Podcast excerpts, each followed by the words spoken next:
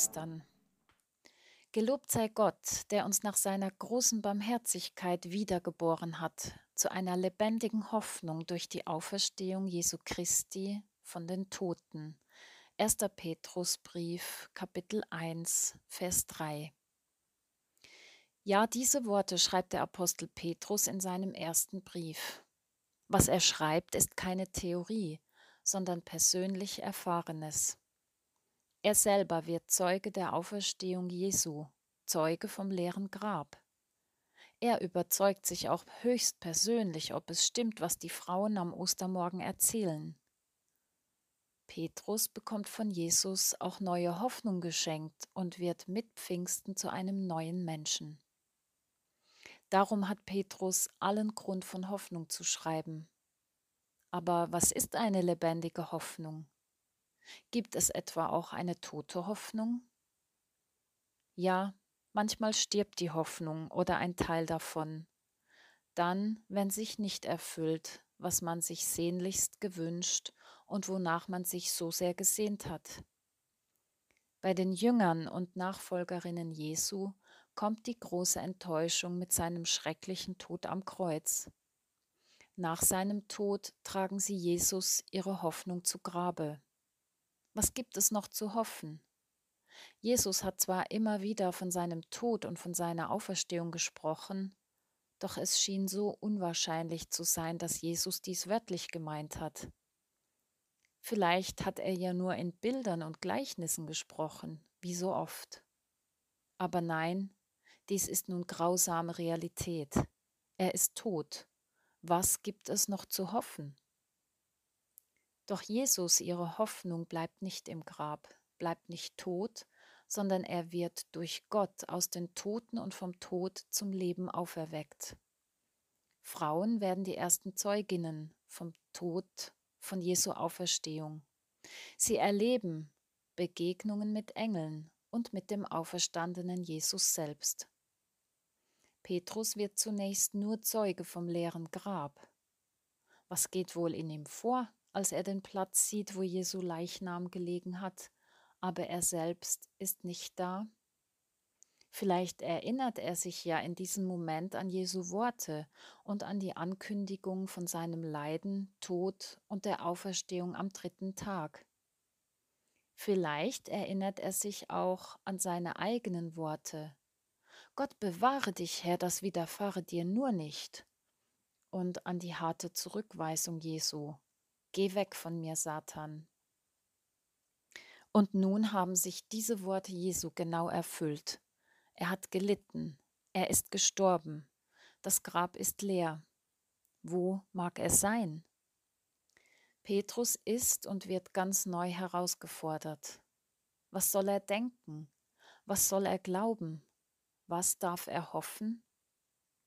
Vielleicht flammt in Petrus ein neuer Funke Hoffnung auf. Vielleicht wagt er beim Anblick vom leeren Grab neu zu hoffen. Petrus schreibt von einer lebendigen Hoffnung durch die Auferstehung Jesu. Die begrabene Hoffnung wird zu neuem Vertrauen auferweckt. Hoffnung ist eine Ahnung und Erwartung, die Aussicht auf etwas Neues. Das Geschehen rund um die Auferstehung Jesu stellt vor die Entscheidung und lädt auch uns ein, Wähle das Leben, die lebendige Hoffnung, den lebendigen Selbst. Die Wortwurzel von Hoffnung hat auch tatsächlich mit Wählen, Wollen, Wünschen bzw. mit einer Wahl zu tun. So entsteht etwas ganz Neues. Dann geschieht noch nie Dagewesenes. Es ist wie eine Neuschöpfung, wiedergeboren in eine lebendige Hoffnung hinein. Diese neue, lebendige, sichere Hoffnung kann gedeihen, wachsen, erblühen und wirksam werden. Diese Hoffnung bleibt bestehen. Sie hat Bestand und kann nicht so schnell erschüttert werden. Dies bedeuten die griechischen hier verwendeten Begriffe für lebendig und Auferstehung. Dies erinnert an eine aufgehende Saat und ebenso an die Worte von Jesus, wenn das Weizenkorn nicht in die Erde fällt und stirbt, bleibt es allein. Wenn es aber stirbt, bringt es viel Frucht. Johannes 12, Vers 24. Petrus greift das Bild vom Samen und der Wiedergeburt ein paar Verse später auf. Er schreibt, Ihr seid ja von neuem geboren, und dieses neue Leben hat seinen Ursprung in einem unvergänglichen Samen, in dem lebendigen Wort Gottes, das für immer Bestand hat. 1. Petrus 1, Vers 23. Aber warum und worauf sollen wir denn hoffen? Was gibt es zu hoffen? Petrus stellt tatsächlich noch etwas Zukünftiges in Aussicht, denn Hoffnung ist immer auf ein Ziel ausgerichtet.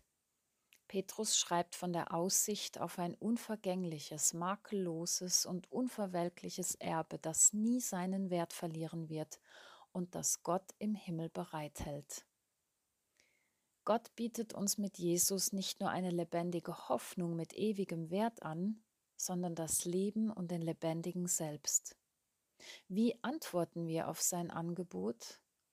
Vielleicht mit dem Bekenntnis, der Herr ist auferstanden, er ist wahrhaftig auferstanden. Ein gesegnetes Auferstehungsfest wünscht von Herzen Sabine Herold.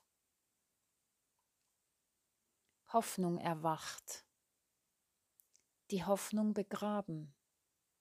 Ihn, das Leben selbst zu Grabe getragen.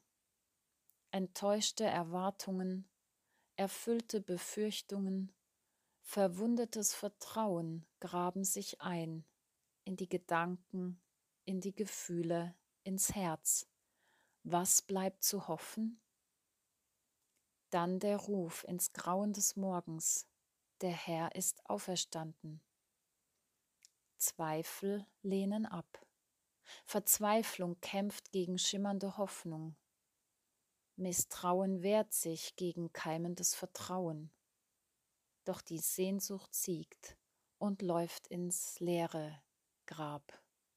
Suchende Augen halten fest, dass er fehlt.